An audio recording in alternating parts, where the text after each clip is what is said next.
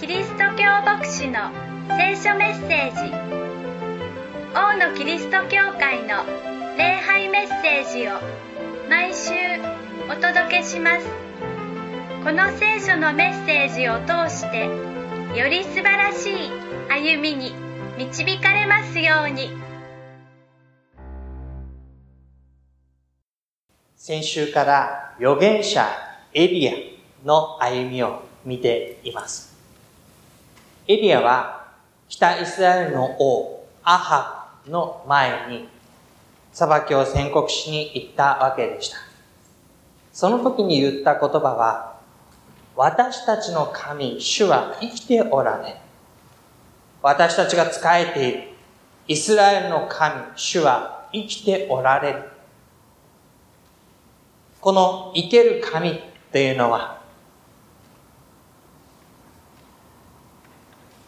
力ある技を行われる方、真実な関わりをされる方、生きた、その時々にふさわしい歩みで導かれる方、主は生きておられるのだ。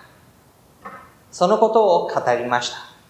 そして、アハブ、北イスラエルがバールに仕えている限りにおいては、この2、3年、雨も、梅雨も、降りること、降ることないであろう。宣告したわけです。果たしてその言葉の通りに、その地方には雨が降ることもなく、梅雨が降りることもありませんでした。大地がどんどんどんどん乾いていきます。植物は芽を出すことができません。芽を出しても育っていくことができません。収穫もありません。飢饉が訪れます。人々の生活が困窮し始めます。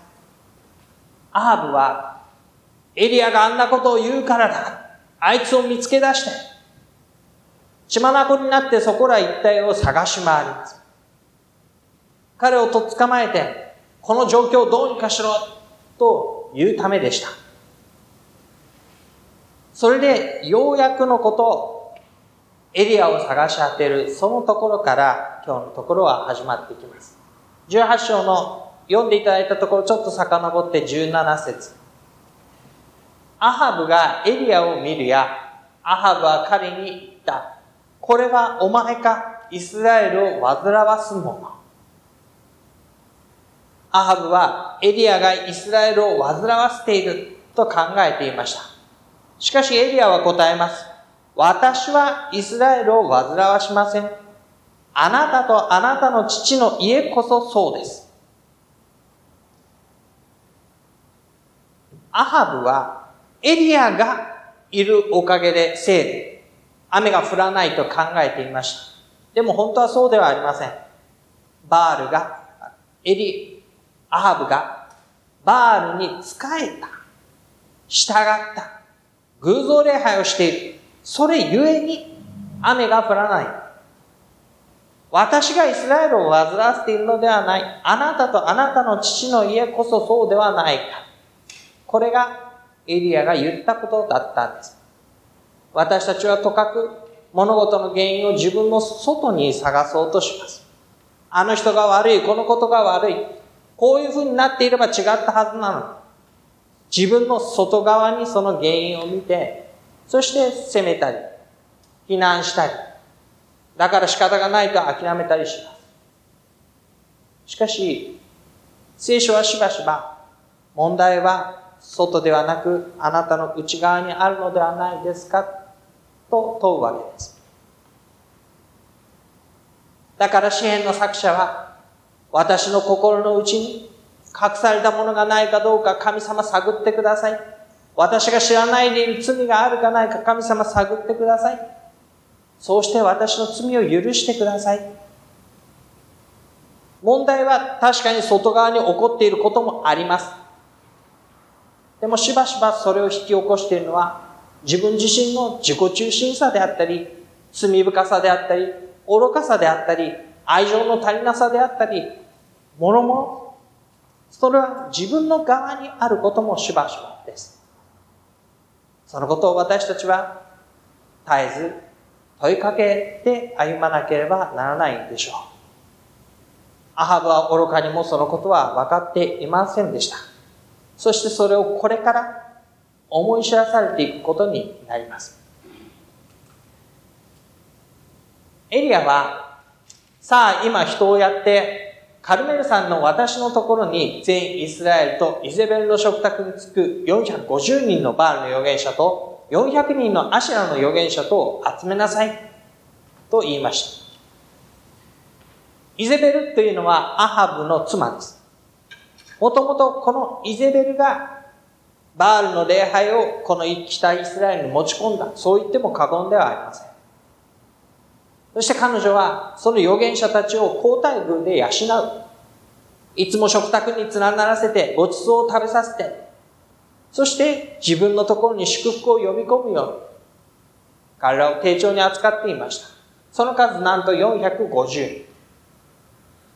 しかもここには加えて今まで名前の出てこなかったアシェラの預言者。アシェラも神々のうちの一つ、神の名前です。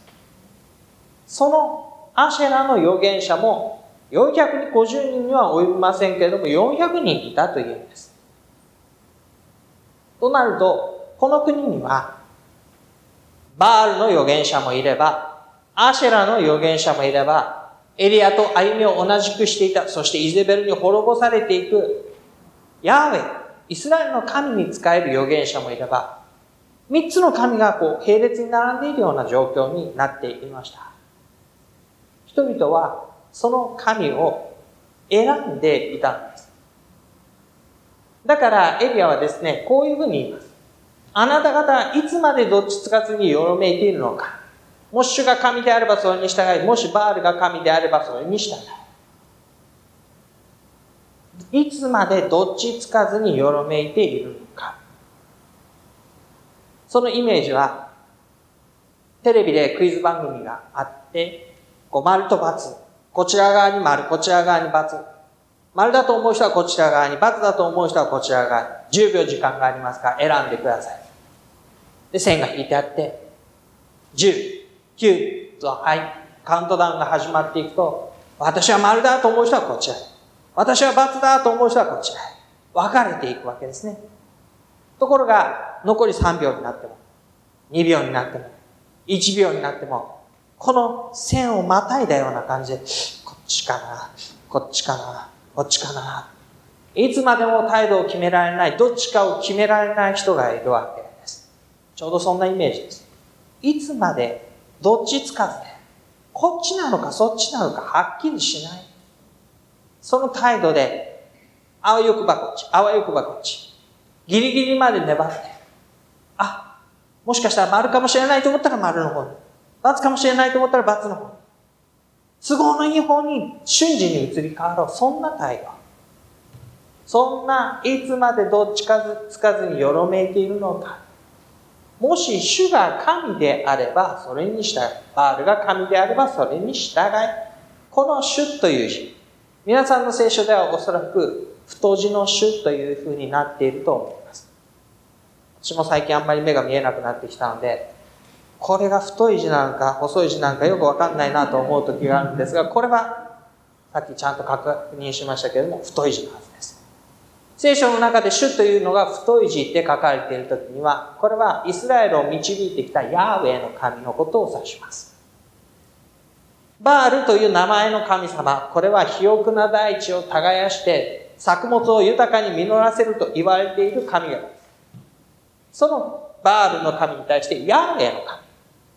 イスラエルを導いてきた神。アブラハムに約束を与え、イサク、ヤコブとイスラエルをずっと導き続けてきた神。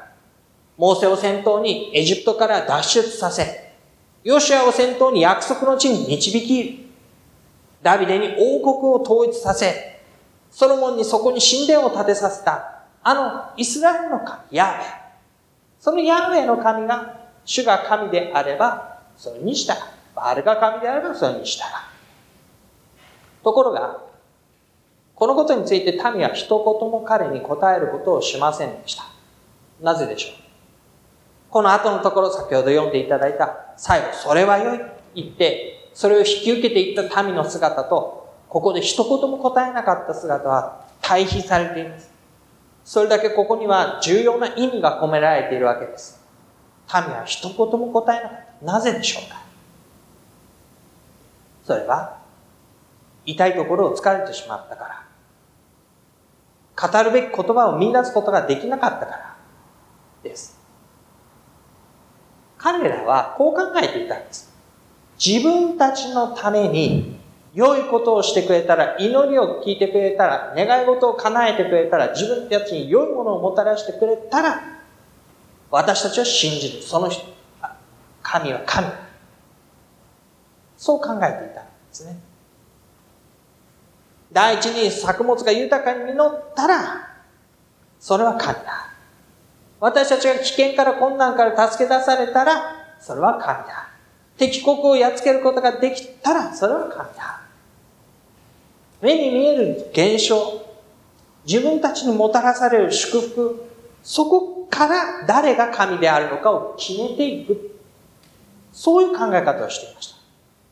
だから、エリアが言った、主が神であれば従え。バールが神であれば従え。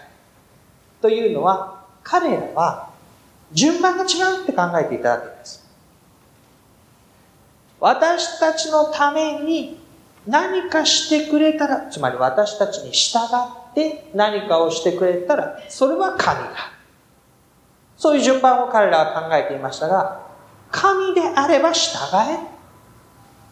言われていることは彼らにとって納得ができないし、考えたことがないし、だから彼らは一言も答え、自分たちのためにしてくれるのが神だ。それで、話は終わることは結局なく、23節に、エリアはもう一つの提案をします。お牛を2頭用意しなさい。1頭はあなた方の、1頭は私のため。王将を切り裂いて、祭壇の上に焚き木を並べて、その上にほふった王将を並べる。火はつけないで祭壇に生贄を捧げる準備を最後まで整える。そのことを伝えます。私も同じようにしよう。私も王将をさえ、焚き木を並べる。その上にそれを並べる。火はつけないでおく条件は全く同じ。こちらの祭壇、そちらの祭壇。違うのは何か ?24 節あなた方は自分たちの神の名を呼ぶ。私は主の名を呼ぶ。ここが違う。あなた方は自分たちの神、バールの名を呼べ。私はイスラエルのヤハの名を呼ぼう。その時に火を持って答える神、その方が神である。で、彼らはそれに対して、それは良いと言ったんです。どうしてか。まさにここです。火を持って答える神、その方が神である。これは彼らの考え方にぴったり来たんです。火を持って答える方が神。作物を豊かに実らせる方が神。私たちを危険から守ってくださる方が神。エリアは彼らの土俵に乗っかって、じゃあ火を呼び下す神が神であることにしよう。民はそれはいい。彼らは良い神を選ぼうというふうに考えていたわけです。さて、その結末はどうなっていったでしょうか。先に火を下すようにと言われたのはバールの神でした。バールの預言者たちは450人大声で天に向かって呼ばって祈ります。踊りを踊って神の気を引こうとします。それでも一向に天から火が降ってきてこの祭壇を焼き尽くす様子はありません。エリアは言います。あなた方の神が寝ているのかもしれない。どっか行ってるのかもしれない。もっと大きな声で呼んだらどうだバールの預言者たちはだんだんだんだんエスカレートしていき、叫び声を上げ、自分たちの身を傷つけ、血を流して、神の手を動かそうとします。バールの神。しかし、それは実現しませんでした。そして今度はエリアの番です。エリアは、その祭壇を水浸しにしました。先ほどまでは同じ条件で並んでいた祭壇です。でも、エリアはここに水をかけるんです。コップ一杯の水を蒸し焼きにするためとか、そんな上品なものではありません。紙いっぱいの多くの水を、一度ならず二度、さらに三度。その水はジャワーッと溢れ出て、周りを掘ってある水も水浸しになる、そんな状況の誰が一体こんなものに火をつけることができるだろうか。そういう状況を作り出しました。同じ条件で火を下した方が神だ。それでよかったんです。でもエリアはあえて水浸しの祭壇を作って、そして神に呼ばれます。アブラハム、イサク、イスラエルの神。私たちを導いてきてくださったヤーウェイの神、主。この主が太文字になっていると思います。ヤーウェイよ。あなたがイスラエルにおいて神であり、私があなたのしもべであり、あなたの御言葉によって私がこれらのことを行ったということが今日明らかになりますように。エリアが一番ここで大事にしているのは、神様間違いなく火をつけてくださいねということではありませんでした。火がつくなんてことは当たり前。そのことを通して、あなたが神主であることを明らかにしてください。私の祈りに神主を答えてください。あなたこそが生ける誠の神主であることを明らかにしてください。そう祈って、火を求めるわけです。その時に、主の火が降ってきて、全焼の生贄と、その下にあった焚木と、祭壇を築いていた石、塵とを焼き尽くす。溝にまで溢れ出ていたその水も舐め尽くしてしまった。谷は見たこれを見てひれ伏し、主こそ神です。主こそ神です。と言った。この主がまさに太字の矢。イスラエルを導いた。そしてエリアが願った。エリアが仕えている神。主こそ神である。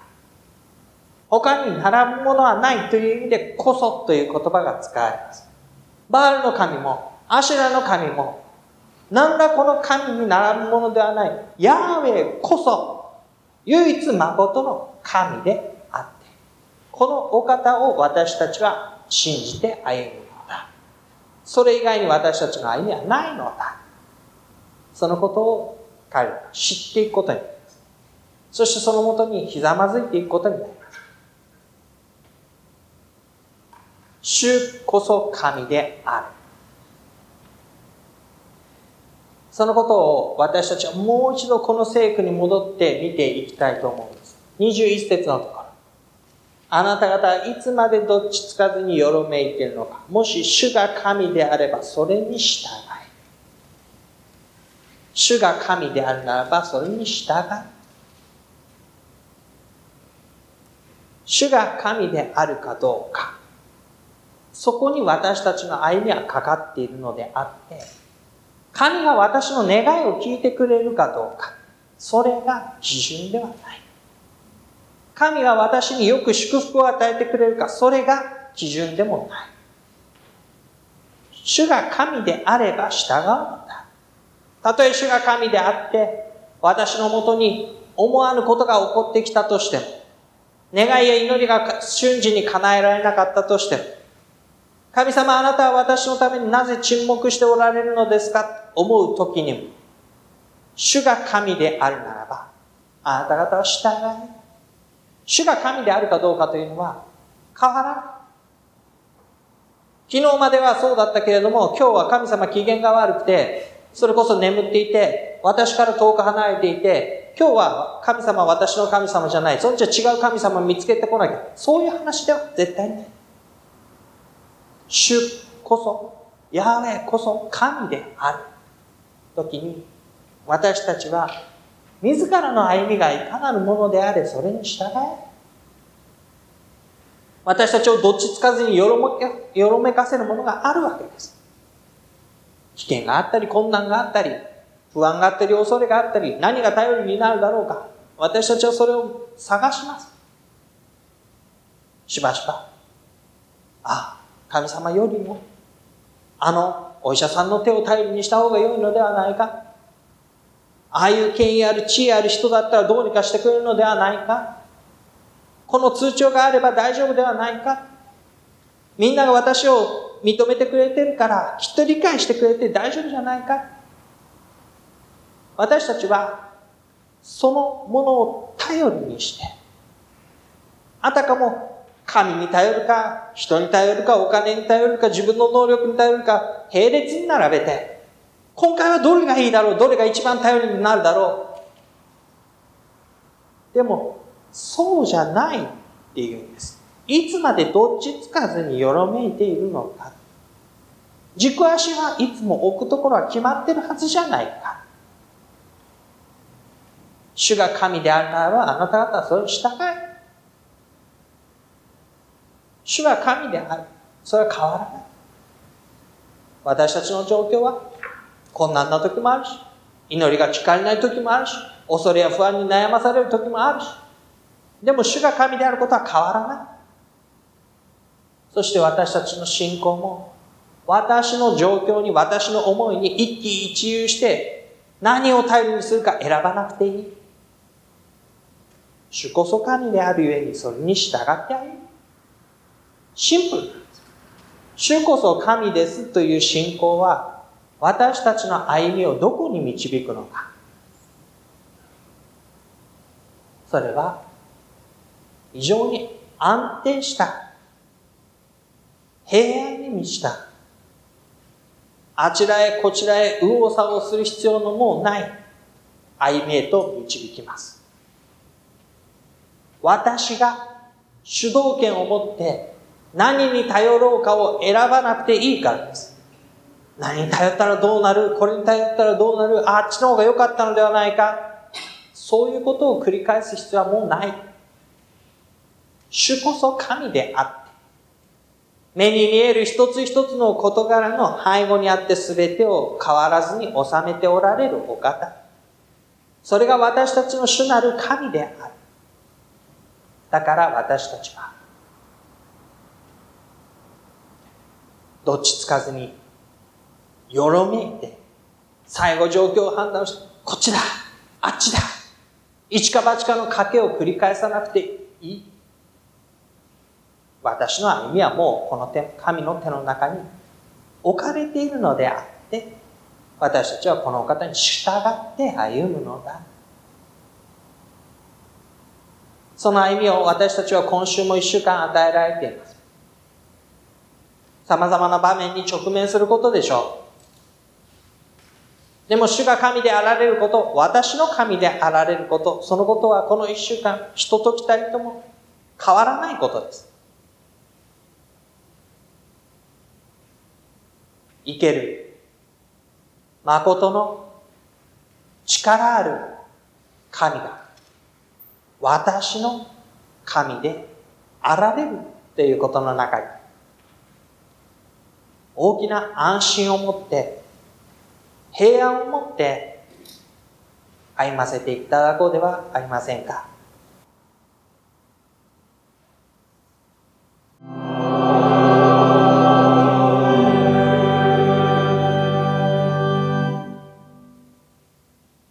主があなたを祝福し、あなたを守られますように。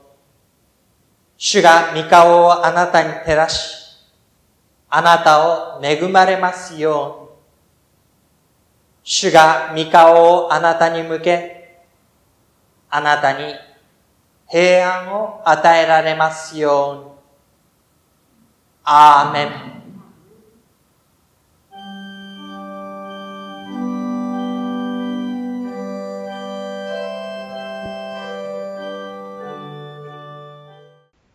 キリスト教会の礼拝メッセージをお届けしました。お聞きになってのご意見やご感想をお寄せください。メールアドレスはのぶアットマーク牧師 .jp nobu アットマーク bokushi.jp までお待ちしています。あなたの上に神様の豊かな祝福がありますように。